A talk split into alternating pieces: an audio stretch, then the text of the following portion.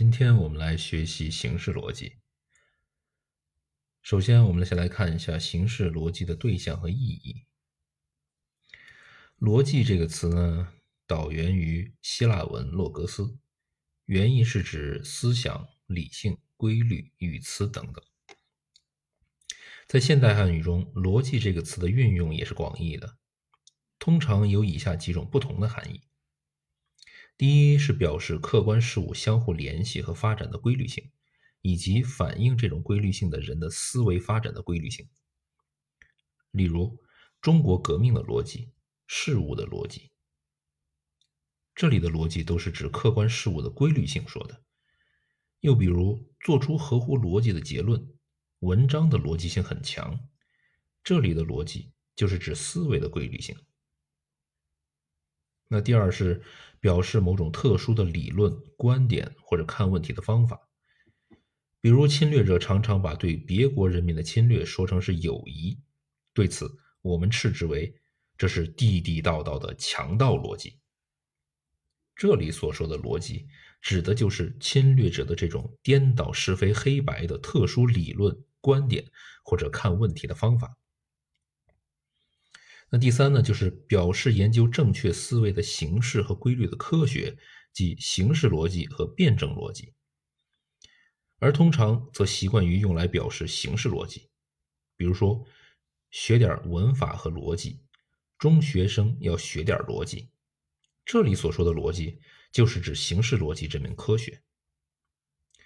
那么，形式逻辑是研究什么的呢？它是一门什么性质的科学呢？我们为什么要学习它呢？对于这样一些问题，只有对这门科学有了比较系统的了解之后，才能完全弄清楚。在这里呢，我们只能先做一个概略的说明。首先呢，我们要来看一下形式逻辑的对象。形式逻辑有传统和现代之分。我们所说的形式逻辑，主要是指的是前者，那就是一门以系统介绍传统逻辑的基本知识为主的逻辑科学，也就是现在人们常说的普通逻辑。那么这门科学是以什么为研究对象的呢？简单的说，形式逻辑是研究思维的形式及其规律的。形式逻辑首先是一门研究思维的科学。恩格斯指出，逻辑学是关于思维过程本身的规律的学说。那么，什么是思维呢？什么是思维形式呢？形式逻辑又怎样去研究它们呢？为了弄清这些问题，我们先来简单叙述一下人们的思维活动是如何进行的。毛泽东同志在《实践论》中有这样一段论述。人们在实践过程中，开始只是看到过程中各个事物的现象方面，看到各个事物的片面，看到各个事物之间的外部联系，这属于人们认识的感性阶段。在这个阶段里，人们还不能造成深刻的概念，做出合乎论理的结论。但是，随着人们社会实践的继续，使人们在实践中引起感觉和印象的东西反复了多次，于是，在人们的脑子中升起了一种认识过程的突变，产生了概念。循此既进，使用判断和推理的方法，就可产生出合乎逻辑的结论来。这就是人们认识的理性阶段，即人们在脑子中运用概念以做判断和推理的功夫的思维阶段。又比如，通过对马克思主义历史唯物主义的学习，我们初步懂得了艺术、社会意识形态这样一些概念。运用这些概念，就可以做出艺术是社会意识形态的判断，即断定艺术具有社会意识形态的性质。如果我们把这个判断再与另外一些判断，比如一切社会意识形态都是现实生活的反应联系起来的话，我们就必然推出另一个新的判断，那就是艺术是现实生活的反应。这样，我们就从一些判断出发，而推出了另一个判断及结论，这就在进行推理了。这是我们思维活动进程的一个大致情况。可见，思维的过程乃是对客观世界的一种概括性的间接反应过程。它具有概括性和间接性的特点，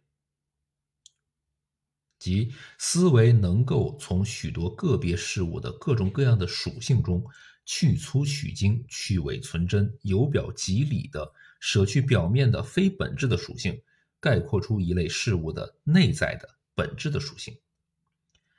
而且还能够以某种直接的知识为中介，去获得间接的知识，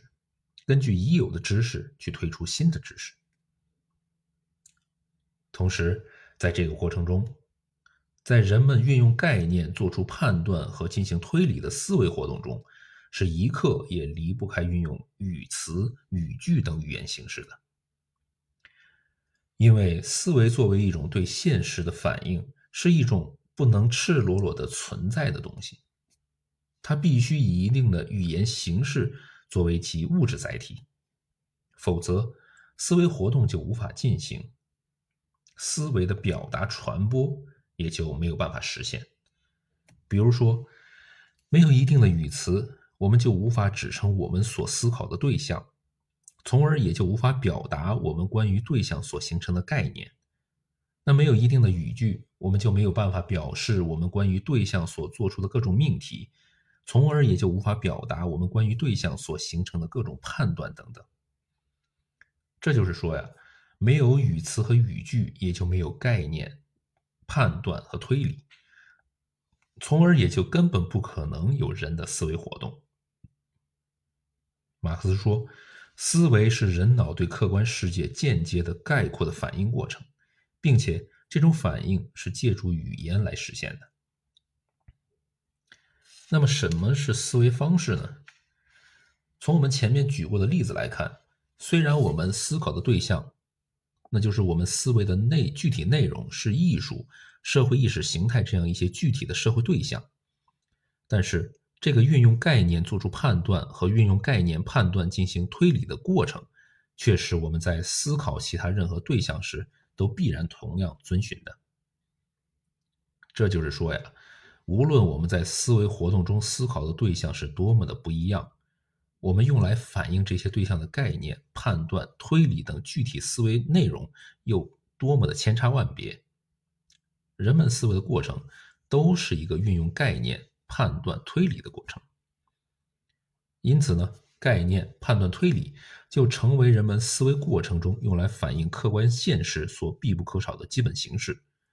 这就是逻辑学所说的思维方式。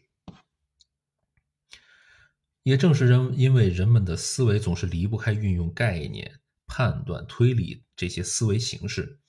所以呢，我们为了正确的运用这些思维方式，除了应当具备相应的各种具体科学知识，以保证思维内容的真实，当然了，这并不是形式逻辑的任务，这是各门具体科学的任务。当然，那还必须对这些思维形式进行专门的研究。弄清他们的逻辑结构，了解怎么运用它们才是合乎逻辑的，找出它们固有的规律性。那么，什么是思维形式的结构呢？所谓思维形式的结构呀，是思维形式，就是我们刚刚说到的概念、判断、推理这些组成要素之间的一定的联系方式。是其内容各不相同的各种具体思维形式中最一般的共同的东西。我们先分析一下判断这种思维形式。比如说，所有金属都是导体，所有商品都是劳动产品，所有正义的事业是一定要胜利的。这是三个判断，或者是三个命题。它们分别断定三类不同对象各自具有的相应的属性。虽然这三个判断的具体内容是不相同的，但是它们却有着共同的一般的形式结构，那就是它们都是由一个反映判断对象的概念，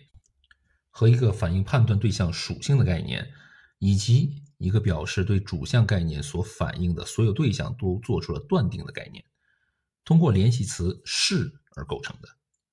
如果我们用 S 表示主项概念，用 P 表示谓项概念，那么。这种判断或命题的逻辑结构及逻辑形式，就是用公式来表达如下：所有的 S 都是 P，这就是最常见的一种判断或者是命题的形式。全称肯定的直言判断或者命题形式。那我们再来分析一下推理这种思维方式，比如，凡是金属都是导体，铝是金属，所以铝是导体。又或者，凡正义的事业都是一定要胜利的，社会主义事业是正义的事业，所以社会主义事业是一定要胜利的。这是两个推理，虽然他们推理的具体内容各不相同，但是却有着一般的共同的推理结构。那就是由三个概念两两组合形成的三个判断而构成的。如果我们分别用字母 S、P、M 分别表示推理中的三个不同概念，那么这种推理的逻辑结构就用公式表示为：M 是 P，S 是 M，所以 S 是 P。这是最常见的一种推理形式，就是三段论推理的逻辑结构。我们把它称为三段论推理的逻辑形式。从上面所举出的判断或者命题形式和判推理形式中可以看到，任何一种逻辑形式都包含着两个组成部分，一个是逻辑长项，如公式所有 S 都是 P 中的所有和是，它是逻辑形式中不变的部分，无论其中字母 S 和 P 代之以任何具体内容或者概念。它都是保持不变的，因而它是区分各种不同类型的逻辑形式的唯一依据。另一个组成部分是变项，如公式中所有 S 都是 P 中的 S 和 P，它是逻辑形式中的可变部分，就是逻辑形式中可以表示任意具体内容的部分，不管人们用任何具体内容去代换它，都不会改变其确定的逻辑形式。在这里，我们必须要指出的是，在形式逻辑所研究的逻辑形式中，推理形式是最重要的。这是因为离开推理的孤立命题，并不是逻辑学所要研究的内容。逻辑学是将命题和命题的形式作为推理形式的组成部分，作为构成正确推理形式的要素、前提和结论而加以研究的。因此，形式逻辑的重要任务之一。就是要揭示在推理中各个命题形式之间必然的合乎规律的联系，以使人们在以思维过程中能正确的运用各种推理形式，从真实的前提必然的推出真实的结论。因此，对思维的各种逻辑形式的研究，特别是对推理形式的研究，就成为形式逻辑的主要研究对象。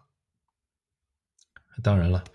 形式逻辑作为一门科学。在研究思维的逻辑时，还必须深入研究在这些逻辑形式中起作用的一系列逻辑规律，其中包括同一律、矛盾律和排中律这三条基本的逻辑规律。只有遵守这些逻辑规律，才能保证人们的思维具有确定性、无矛盾性、明确性，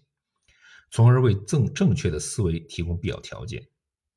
综上所述，关于形式逻辑的对象，我们就可以这样说。形式逻辑是研究思维的形式及其规律的科学。